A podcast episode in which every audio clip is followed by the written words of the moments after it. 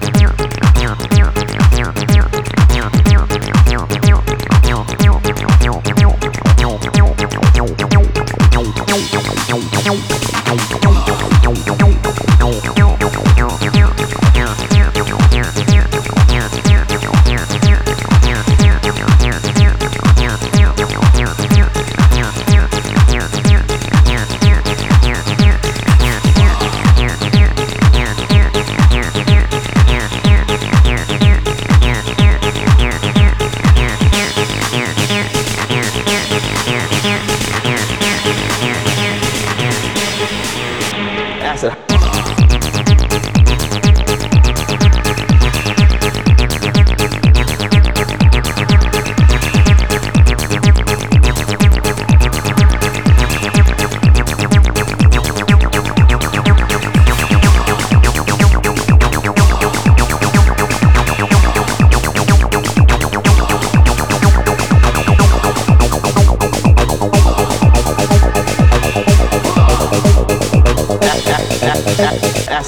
Ow, ow, ow, ow.